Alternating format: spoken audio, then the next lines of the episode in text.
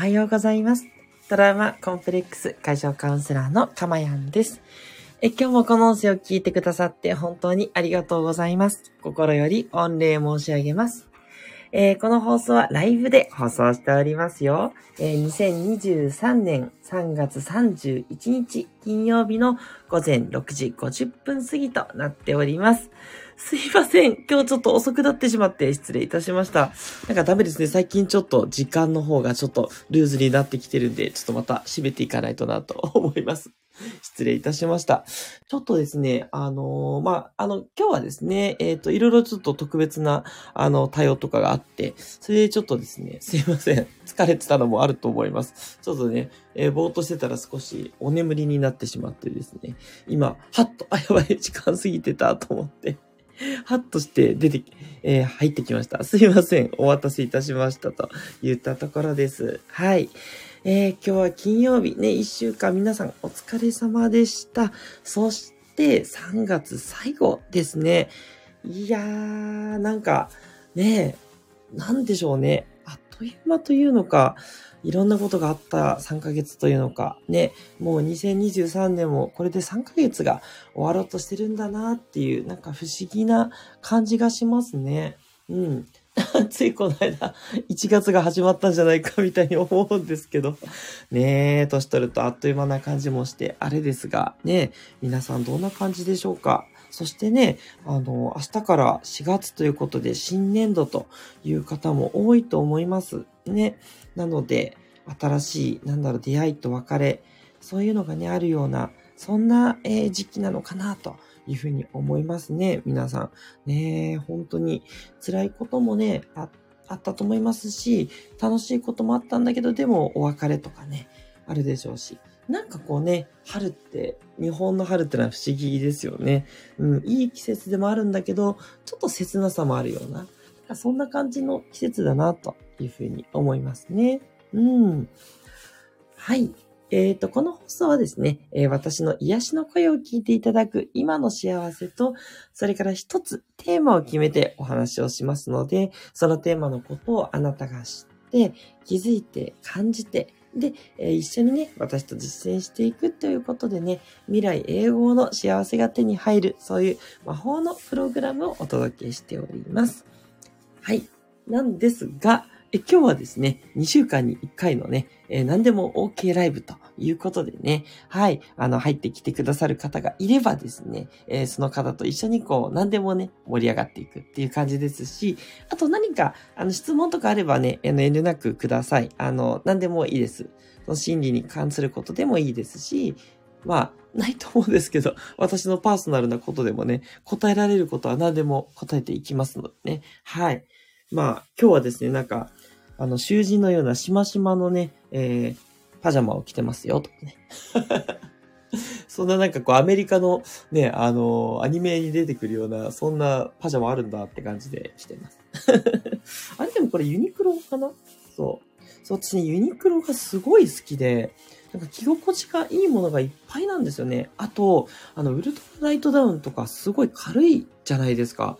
だからもうそれが嬉しくて、あの、軽いのに暖かいっていうのが良くて、もうそれでね、ついユニクロばっかり来ちゃうんですよね。ね、今やね、ユニクロももう、なんだろう、高級品というか、ね、多少贅沢品ですよね。もう大切にね、ずっと着てますよ。はい。あ、ここで長野から聞いてくださってるスコアさん、ありがとうございます。メッセージいただきました。おはようございます。いい天気です。ということで、わあ、ありがとうございます。えっ、とね、東京はね、もう今週ずっと雨で、もう晴れてると思ったらまた夜から雨降ったりして大変だったんですよ。で、今日もね、うん、いい、今日はいい天気っぽいんですけど、でもやっぱり雲が多いかなっていう感じの曇り空ですね。いや、長野の方はいい天気で良かったです。ありがとうございます。うん。なんかね、やっぱ春は雨が多いなとはいつも思いますけど、なんかいつにも増してね、ちょっと雨が多めかしらっていうね、ほんとそんな感じの天気ですよ。いやいやいやいや。でもね、桜が、なんていうのかな、しっとりしてる感じで、ね、ちょっとちっちゃうってのもあるんですけど、まあ、それはそれでね、雨降りの桜っていうのも良かったりして、うん。いや、だいぶね、あのー何度もね、この放送でも、あの、プラスとマイナスはね、全部なくてニュートラルなんだよ、なんて話をよく、ね、えー、心理のね、あの、こととしてお伝えしてますけれども、そう、雨が降るっていうのは一見マイナスに感じるんだけども、で、そこにもプラスがあるということ。うん。っていうことでね、いろんなこう、えー、プラスを感じられるようなトレーニングとしてはもってこいだなっていうね。そんな雨降りですね。もうずぶ濡れになったりとかね、子供がもうべちょべちょになったりとかしてるんですけど、それも何かのこうね 楽しい思い出ができたかなとか ね、そう、あの、普段の晴れの日がいかにね、ありがたいかって思い知るとかね、いろんなことを考えたりしますね。はい。あ、ここで虹色マーク、さえちゃんさん入ってきてくださいました。ありがとうございます。わ、嬉しい。ね、水戸でね、えー、素敵な幼稚園をね、運営している、そんな虹色マークのさえちゃんさんです。えー、かまやんさん、スコアさん、おはようございます。ということでいただきました。ありがとうございます。嬉しいです。いや、なんか皆さんね、金曜日ね、えっ、ー、と、もう、お疲れかなって言ったところで、いや、入ってきてくださって嬉しい。まあ、逆に、あの、いいビタミン剤にね、していただけると嬉しいな、なんて思います。はい。そんな感じです。さてね、今日どうしましょうね。いや、本当に何にもね、ないので、台本もね、今日は作ってないんですよ。まあ普段もね、メモしか作ってなくて、喋ることって結構もうババババって、あの、なんだろう、タイトルだけからこう組み上げてね、自分で作ってるんで、ね、あの、どうかなっていうとこなんですけど、なんかいつもなんとかね、なってるんでね、で、だけど今日本当どうしましょうなんかちょっと頭がね、少しぼんやりしていて、何がいいかなね、結構ね、もういろんなことをお話ししてきてますんで、まあね、あの、まとめの回はね、また何度でもね、大事なことは繰り返しお伝えしたいと思うんですけど、そうですね、まあ、あの、まあ3ヶ月の総括っていう感じですか？ね、今日3月末なので、そんな感じですね。うん。まあ、そうですね。あの去年のね、あの、末頃から、あの、毎日ね、放送してたのをね、週3回にさせていただいて、で、ちょっとね、いろんなことを強化してきました。あの、新しくね、あの、カウンセリングを、と、こう、なんかこう、願望実現をこう組み合わせるようなプロジェクトっていうのを今始めてまして、ね、おかげさまでね、そちらの方のプロジェクトがどんどんどんどん進行していて、皆さんどんどんどんどん現実が変わられてる。いやー、見ていて本当嬉しいなっていうことが起きてたりするんですけれども、で、合わせて、うん、なんだろうな。あの、私の方でもいろんなことが起きてて、いろんな変化があって、本当に、あの、日々充実してありがたいなと思っております。ただね、あの、まだ、余裕がちょっとできてなくて、そう、本当はね、そう、あの、いろいろとね、あの、こう、新しいね、発信っていうのを実はやっていて、皆さんに発表したかったとこなんですけど、ちょっとまだ言えるような状況じゃなくて、うー、早くやりたいけど、でも焦ってもね、いけないですね。じっくり準備してからね、また皆さんに新しいね、発信っていうのをちょっとお届けしたいなというふうに思っております。ね、あの、ちょっとね、メルマガをね、たまに出してて、それもね、そう、最近なかなか滞っちゃったりとかしていて、ああ、それも出さなきゃ、みたいな感じでね、そう、メルマガも出したいし、あとね、ちょっと今動画とか作ってるんですけど、それもね、いろいろと時間がかかっちゃってて、はあっていうね、もう仕事と家事とね、追われる毎日なんで、でもね、その中でこう縫って作るっていうのが大事ですもんね。いや、ちょっと頑張っていこうなんて思っております。はい。あ、ここで、さえちゃんさんから質問来てます。ありがとうございます。いや、嬉しいです。えっと、質問です。え、苦手な人と話したり、関係づくりをするとき、苦手が先に出てきてしまいますが、解決方法ありますかっていうとこですね。さえちゃんさん、ありがとうございます。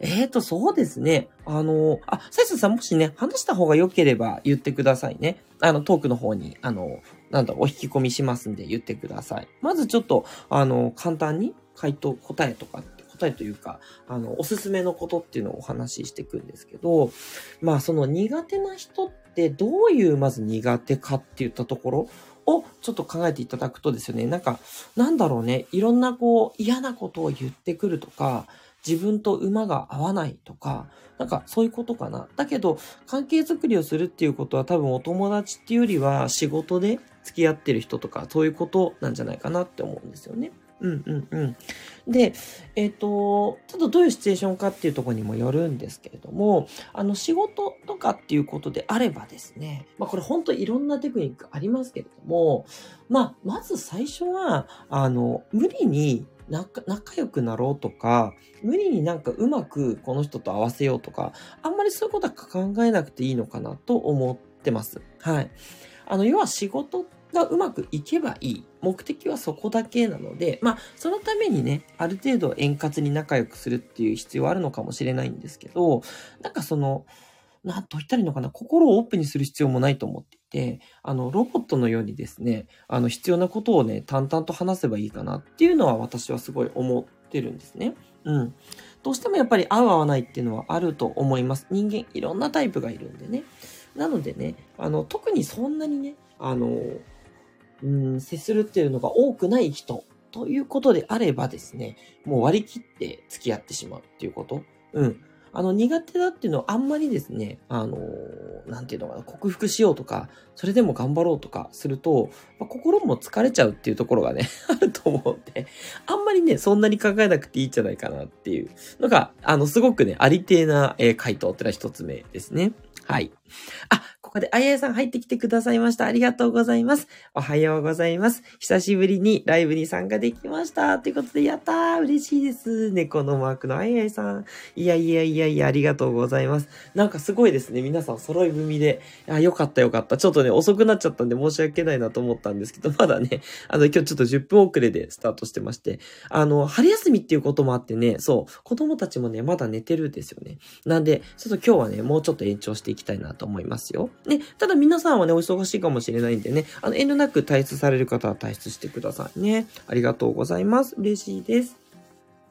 で、えっと、サイジャーさんの質問続きいきますね。で、ここから、そうですね、ちょっと独自というか、まあ、もうちょっとね、えっと、えなんだろうな、まあ、それは分かってるんだけど、なんかもうちょっといい方法ないですか、かまやんさんって、もし、サイジャーさんが言ったとしたらばっていう感じで、もうちょっと答えていくんですけど、苦手だっていうところの、今言ったその特徴ですね。はい。これをね、やっぱりまずきちんとクリアにするっていうのは一つあります。そうですね。例えば私だと、何を考えてるかわかんない人って苦手なんですよね。だからこう、無口な人。うん。そう、いっぱい喋ってくれる人めっちゃ得意で、あの、関西のおばちゃんとか超好きなんですけど ね、苦手って人も多いかもしれないけど、もう私ね、余計なことでもいいから言ってくれる人好きなんですよ。そう。で、逆に、あ、この人何考えてるのかなっていう感じのタイプの人はちょっと苦手意識がございまして、うん。で、えっ、ー、と、それはですね、やっぱり自分とタイプが違うっていうことなんですよね。だからそこにまず気づくっていうことがすごい大事ですね。はい。で、タイプが違ったらって言ったところなんですけれども、やっぱそのタイプがね、違う人とのトークっていうのは、あの、いろいろと、その、なんていうのかな、あります。あの、いつもの自分のペースでやるんじゃなくて、やっぱりこう、相手のペースに合わせていくっていうこと、やっぱそれが大切だったりするので、相手が何を求めてるのかなっていうことだけに注力してあげるっていうことですかね。だから、自分が苦手だとか、自分が、うわ、この人っていうっていうのは、こう、自分に意識が持ってっちゃってるので、あの、もし一歩いけるんだったら、相手に意識を持っていくっていうのはすごい大事ですよね。はい。あの、あくまでも相手とこう相対してる時のお話っていうとこなんで、うん。一旦自分のことはさておきで置いといてですね、相手が何を求めてるのか、何を話したいと思ってるのか、そこに焦点を当ててあげるっていうことをね、私はよくやってますかね。うん。ださっきのその無口な人っていうことであれば、その無口な人って多分言いたいことがうまく言えなかったりととか、恥ずかしかったりとか、緊張してたりとか、いろんなシチュエーションがあるとは思うんですけど、その辺をなんかこう、こちらからこう、汲み取ってあげるみたいな、なんかそういうことをよくやってますよね。うん。だから、あの、相手が何を求めてるんだろうってことにフォーカスをしてあげて、そう、自分が、うわこの人ちょっとなっていうところを、なんていうのかな。あの、そそれを、えっ、ー、と、ごまかすじゃないんだけども、そこじゃないとこに意識を持っていくっていう。うん。それはね、一つテクニックとしてあったりしますね。はい。あ、ここで、花ちゃん入ってきてくださいました。初めてですかね。ありがとうございます。えー、おはようございますといただきました。ありがとうございます。えここ最近多分ね、放送聞いてくださってる方じゃないかなと思うんですよね。嬉しいです。えー、花さんの花チャンネルは虹色の妖精です。名もない草のそばに住んでいて、毎日楽しく踊っていました。というふうに書かれてます。えー、なんか、すごいメルヘンな感じの方ですね。わー、どんな方なんだろう。ありがとうございます。いや、嬉しいです。はい。そして、さやちゃんさんからメッセージいただいてます。え、かまやんさん、ハートマーク、ありがとうございます。どこか苦手を考えたり、え、相手に意識を持つ、すごく納得です。ということで、あ、ありがとうございます。やってみます。ということで、あ、よかったです。ぜひぜひやってみてください。あの、自分のですね、あの、なんだろう、何が嫌なのかって意外とぼんやりとしてたりするんで、でそこをね、書き出してみるといいかなっていうところと、で、あとですね、その、これ、あの、前言ってますよね。あの、相手にこう嫌な特徴がある時っていうのは、大体ですね、自分の中にその嫌な特徴っていうものの、えっ、ー、とね、なんていうのかな、えー、自分の中にね、あの、そこに対する昔からの何かの傷って言ったところが引っかかってることが多いんですよね。例えば私なんかはもうすごいこんな感じでよく喋るので、まあ、本当に喋るよね、男のくせに。みたいなことを言われるわけですよ。で、大体そういうこと言う人って無口な男性なんですね。だから、私、こう、無口な男性に、やっぱちょっとこう、不快なことを言われてきたってのがあるんですよね。だから、なんかそういう無口な人を見ると、ついその人に攻撃されるんじゃないかと思って苦手意識を持っちゃうっていうとこがあるんですよね。そう。だから、あの、その人が嫌だというよりは、その人の持ってる特徴を、あなたが過去からいろんななんか傷を受けてる可能性が高いんですよね。うん。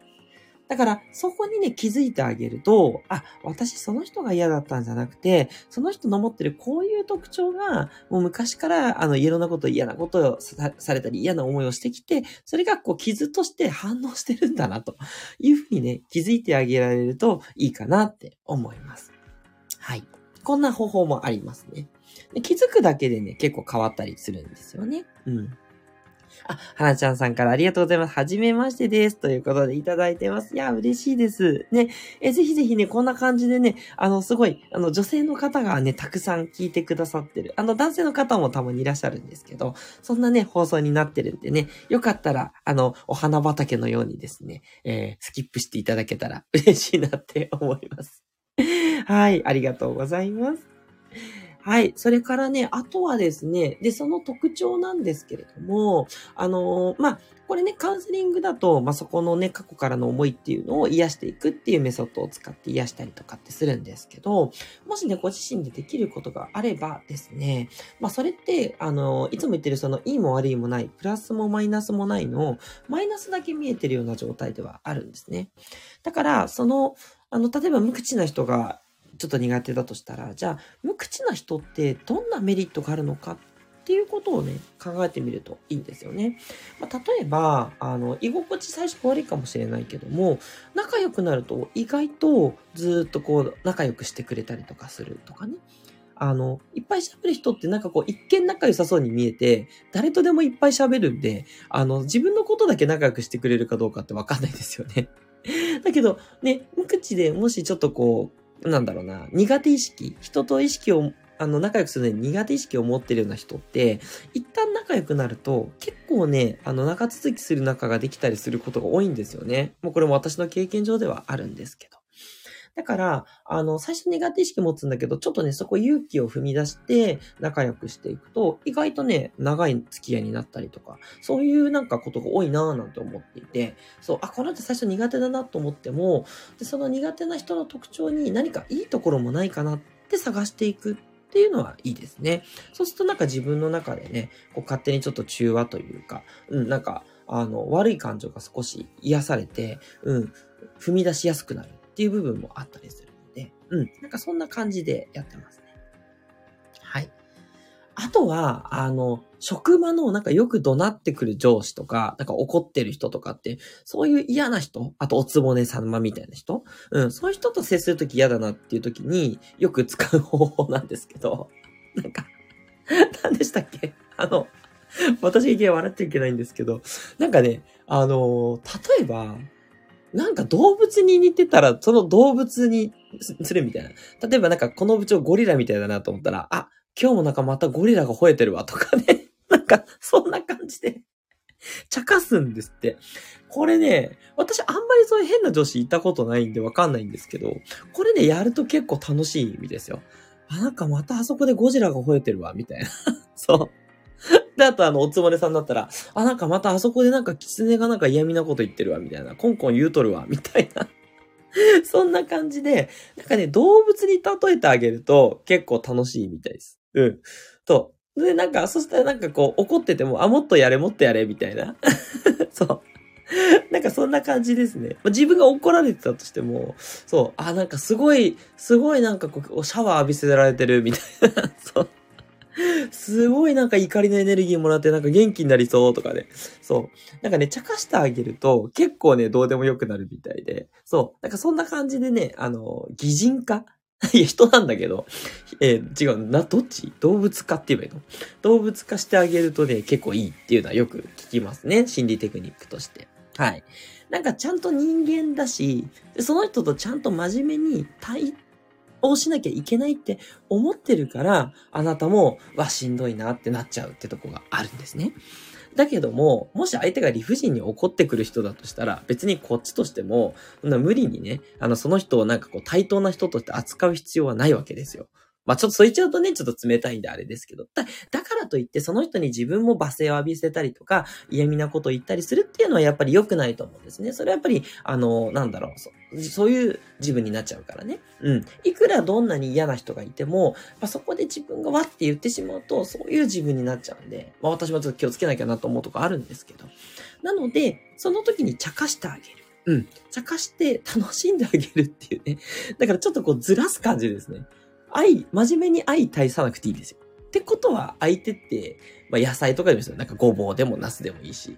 なんか似てるものに例えて、もうそういう風に見てあげると、なんかもうそういう風にしか見えなくなって、怒ってんのになんかちょっと笑いそうになるみたいな。うん。そんな感じにできるんですね。はい。こんなね、あの、動物とか物に例えるやり方っていうのもね、いいんじゃないかなと思います。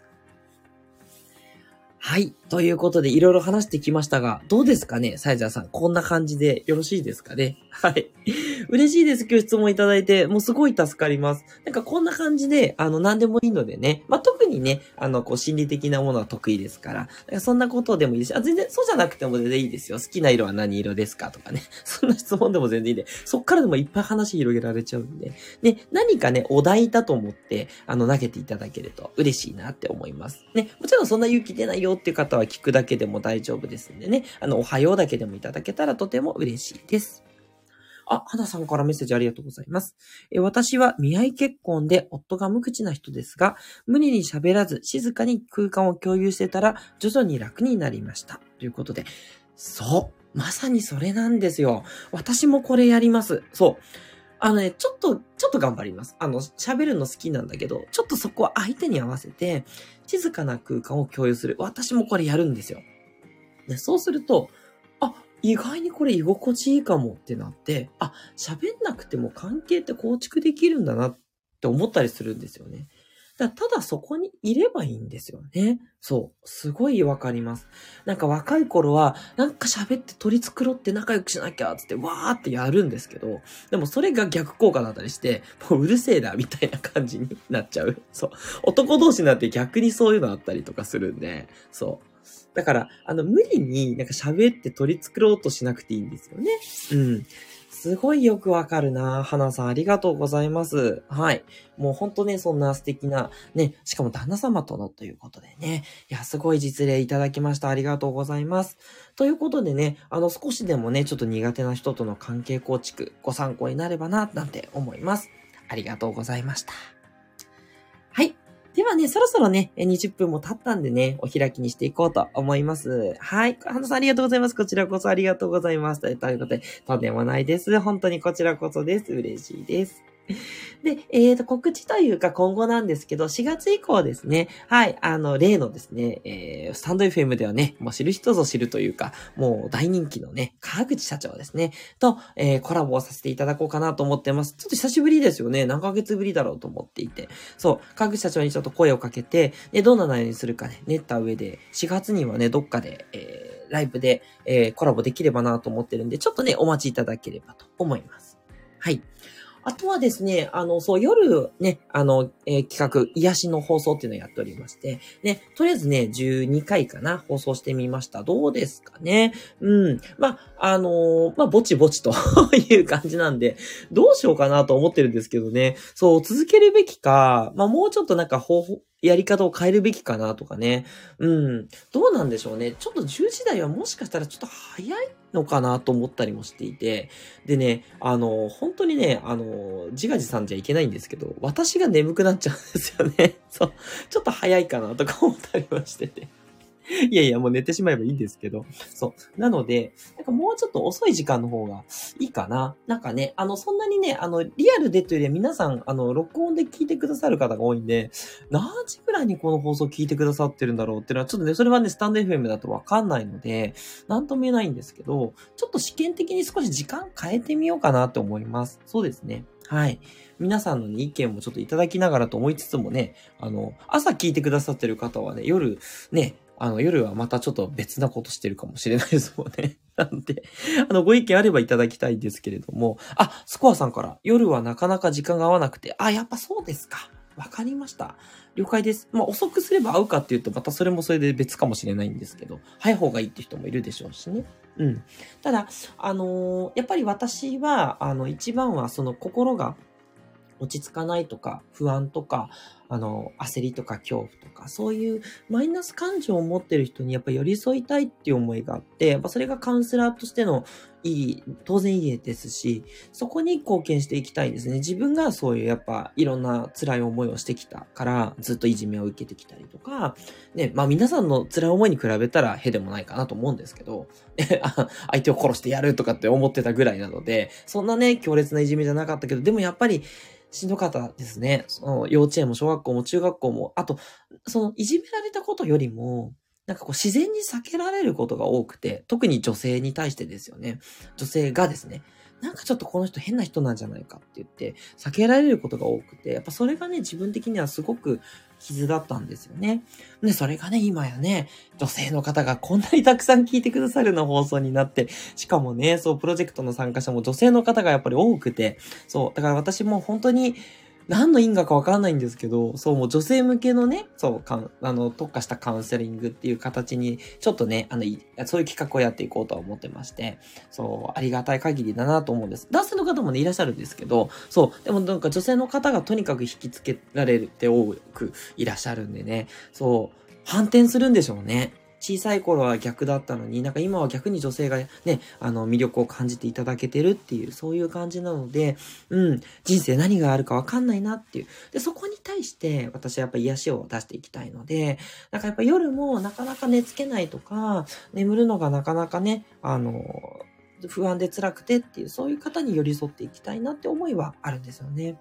だからちょっと遅くしたりとか、放送内容を変えてみたりとか、ちょっともうちょっと試行錯誤してみますね。はい。まだね、10段階なんで、それだけじゃなんともわかんないんですけど、続けていくんですけど、うん。なんかこう、あのね、どうかなと思って。またね、もし、あの、スコアさんのようにね、あの、思いとかメッセージあればいただけるととても嬉しいです。ありがとうございます。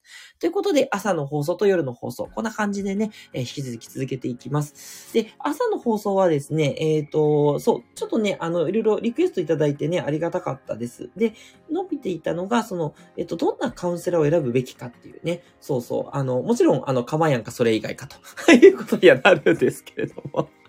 そんなことは置いといてってことでね。あの、私オンラインの専業なので、あの、オンラインのカウンセラーであればもちろん全国対応するんで OK なんですけど、ね、ほんと沖縄から参加してる方もいらっしゃったりして OK なんですけど、あの、やっぱりオフラインの方がいいよっていう方も当然いらっしゃると思うので、じゃあ、じゃあその時にどんなカウンセラーがいいのって言ったところをね、えっ、ー、と、次回からちょっとお伝えしていければな、なんて思います。このシリーズ多分やったことなかったんで、うん、やってみたいなと思ってます。はい。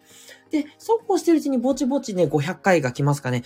500回ですよ。ね、あと28回放送したら500回なんで、えっ、ー、と、1週間に6回放送してるんで、5月にはね、迎えますね。ってことでありがとうございます。なんかね、早くももうね、1年半ぐらいですかね、放送して、ねいやー、2021年の秋から始めてですね、ね、もう、もう1年半、もうすぐ2年も経とうとする。なんか、不思議ですね。なんか、ついこの間始めたような、でももう470回なんだ、なんか、なんて思いながらですね、毎日毎日ね、放送続けてきて、まあ今最近ちょっとね、あの、2日に1遍ぐらいのペースにはなってるんですけど、まあ夜もやってるんで、ほぼほぼね、あの、週、あの、週6回ペースっていうところなんで、はい、なんか嬉しいなと思っております。これもね、一人に支えていただいている皆さんのおかげです。本当にありがとうございます。ですので、引き続きね、皆さんの心のね、えー、に効く、えー、サプリメント、そして未来英語の幸せにつながるね、お話をね、どんどんどんどんさせていただきたいと思っております。ということで長くなっちゃって失礼しました。またね、えっ、ー、と、皆さん、あの、ぜひぜひ今日あと一日、なんとか、あの、お疲れだと思いますが、頑張っていきましょうね。ということで、トラウマコンプレックス会場カウンセラーのかまやんでした。では皆さん、いってらっしゃい。ありがとうございました。